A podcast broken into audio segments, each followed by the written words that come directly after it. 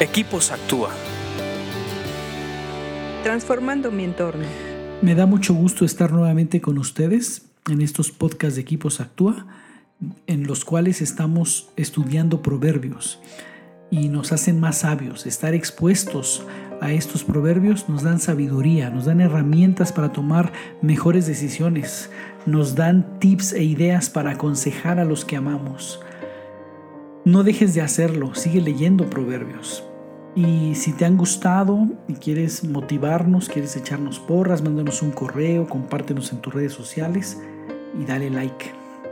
Vamos a continuar con Proverbios 19, 24, que dice así, los perezosos toman la comida en la mano, pero ni siquiera se la llevan a la boca. Este proverbio es un proverbio que nos permite escanear el perfil de los flojos y de los perezosos.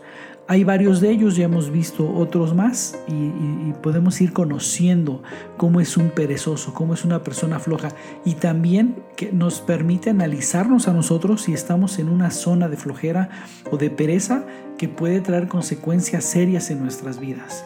Aquí lo que vamos a aprender es que los perezosos toman la comida en la mano, o sea, llevan, llegan al grado de, tomar la comida. Hasta ahí ya les dio flojera, pero lo hacen. Toman la comida en la, mano. Pero ni siquiera se la llevan a la boca. Les da flojera levantar la mano a la boca. Por supuesto que esto es eh, una alegoría, por supuesto que esto es una ilustración de cómo es un perezoso, que yo podría definirlo como que las cosas más básicas y necesarias son producto de flojera. El levantarse, el bañarse, el comer, que es de lo más básico y de lo más indispensable.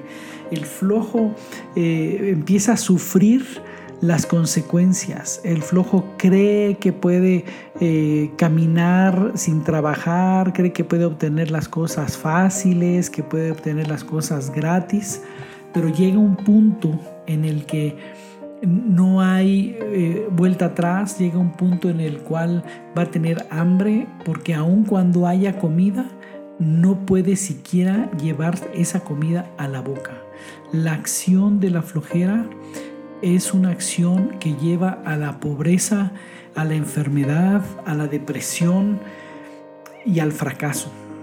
La pobreza es un mal que debemos erradicar de nuestras vidas y la forma de empezar a vencer la flojera es activando primeramente la mente, cambiando nuestro chip, empezando a entender y a concientizarnos de los malos resultados de la flojera.